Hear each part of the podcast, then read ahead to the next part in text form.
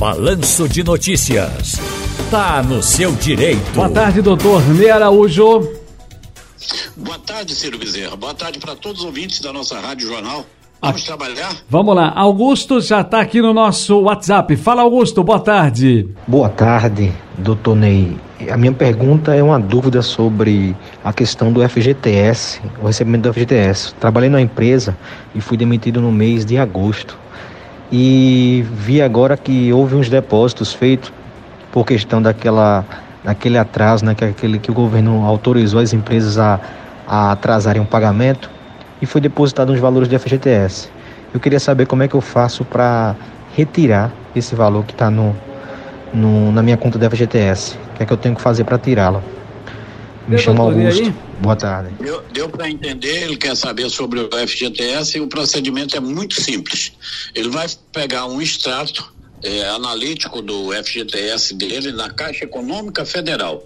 E nesse extrato, Ciro, e tem apontado cada mês que houve depósito. Portanto, no período que ele trabalhou lá, os meses que não acusar depósito, ele pode fazer a cobrança. Pode fazer, a, tenta fazer amigavelmente para ver se resolve. E se não resolver, que possa ser pela justiça. Importante dizer que se ele foi demitido sem justa causa, mesmo esses valores que não foram depositados, tem que ser pago não só os 8%, que corresponde ao salário que ele recebeu durante os meses e também os 40% da dispensa imotivada. Vamos lá para a pergunta agora do Edilson. Alô, Edilson, boa tarde. Boa tarde, Rádio Jornal. É, eu gostaria de saber, uma, é, minha esposa tem 32 anos e nunca contribuiu com o INSS. E ela gostaria de saber se vale a pena começar agora, é, entrar na previdência privada se, se, é, se realmente vale a pena, tá bom? Obrigado. E como faço? E aí, doutor Ney? Olha, é, eu sempre digo que uma pessoa me perguntar agora, eu diga, se ela disser, eu tenho 100 anos, vale a pena começar agora para contribuir para a Previdência? Eu digo, você já deveria ter começado ontem. Por quê? Quanto mais nós envelhecemos, mais nós necessitamos dos benefícios previdenciários, seja um auxílio de doença, seja uma aposentadoria. Portanto, não se deve perder tempo. E é o melhor investimento que tem no mercado. Ou seja, depois a pessoa vai ter esse retorno imediato desse dinheiro que ela pagou como segurada e nesse tempo ela não só desfrutou dessa segurança, como também os seus dependentes, como ela, como eu disse, poderá ter os benefícios previdenciários. Portanto, não importa a idade. A partir dos 16 anos, está autorizado. Pode contribuir como facultativo aquele que não certo. tem é, uma, uma atividade remunerada, Ciro. Quanto à previdência privada, ela fica no segundo plano, porque na verdade é um, um, investimento é quase como uma poupança. Você vai ter o dinheiro que você depositar lá. Então, não é um serviço de seguridade social como é a Previdência Social Oficial. Muito bem, vamos agora ao George. Fala, George. Boa tarde, doutor Ney.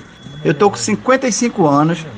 Eu assinei minha carteira em 1986, conta com o Exército em 85 então eu vi no repórter que houve uma mudança na lei trabalhista. Eu gostaria de saber se, com o tempo que eu tenho, assinando a carteira em 86, se eu posso dar entrada na minha aposentadoria. Tire essa dúvida aí, por favor. Deu para entender, doutor Ney?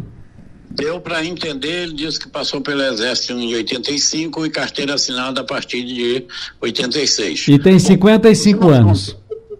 É, se nós contarmos, Ciro, é, a partir dos, de 85, então nós vamos ter 36 anos de contribuição. Para o homem é exigido que ele tenha no mínimo 35 anos de contribuição. No entanto, no entanto, dia 13 de novembro de 2019 foi promulgada a reforma da previdência. E naquele momento quem o homem que ainda não tinha completado 35 anos, ele tem que contribuir no mínimo com mais 50% se faltava menos de dois anos para ele se aposentar. E com 100% se faltava qualquer período para ele chegar aos 35 anos de idade.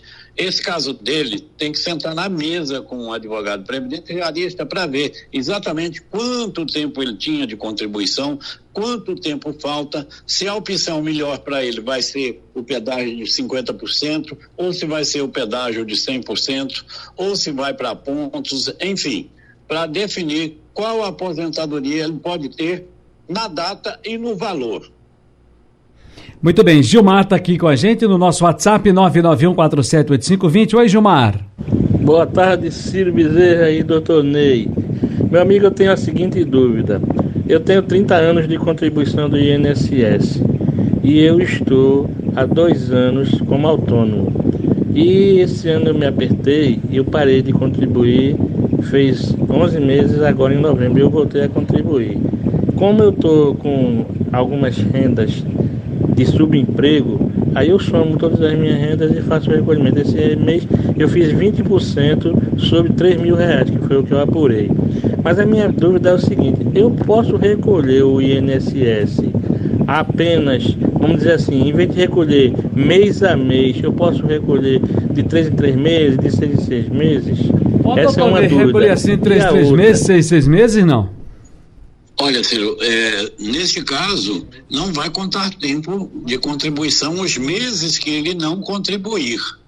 Então, precisa é, de contribuir mês a mês para que possa ser contado para a aposentadoria. É porque tem muita gente que tem aquele chamado período de graça. Esse período de graça ele pode ser até até de três anos, em casos especiais, é claro mas esse período de graça ele não conta para a aposentadoria. Tá. Né? Mesmo estando no período de graça, a pessoa pode contribuir para que conte para a sua aposentadoria. Então, ele, inclusive, disse que tá, fez, chegou a fazer eh, contribuição de 20% sobre o valor de 3 mil reais.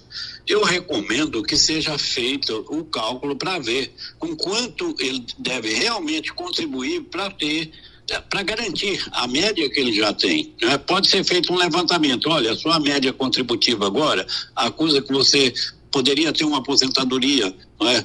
de dois mil, três mil, quatro mil reais, que seja. Para então dizer a ele exatamente o quanto ele deve contribuir para manter essa média. João, alô João. Boa tarde, Ciro.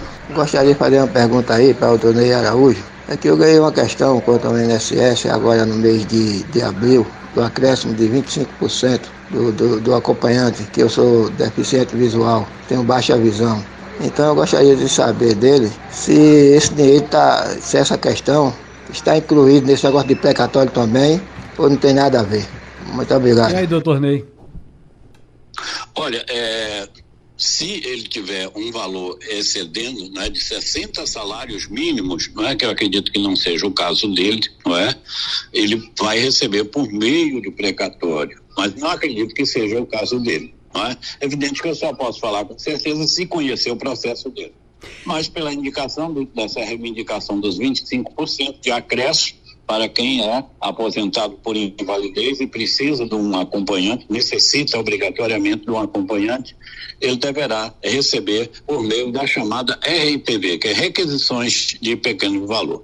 Doutor Ney Araújo, um grande abraço, bom Natal e até a próxima. Foi maravilhoso estar com você e com todos os ouvintes na nossa Rádio Jornal. Feliz Natal para todos e até a próxima, se Deus quiser.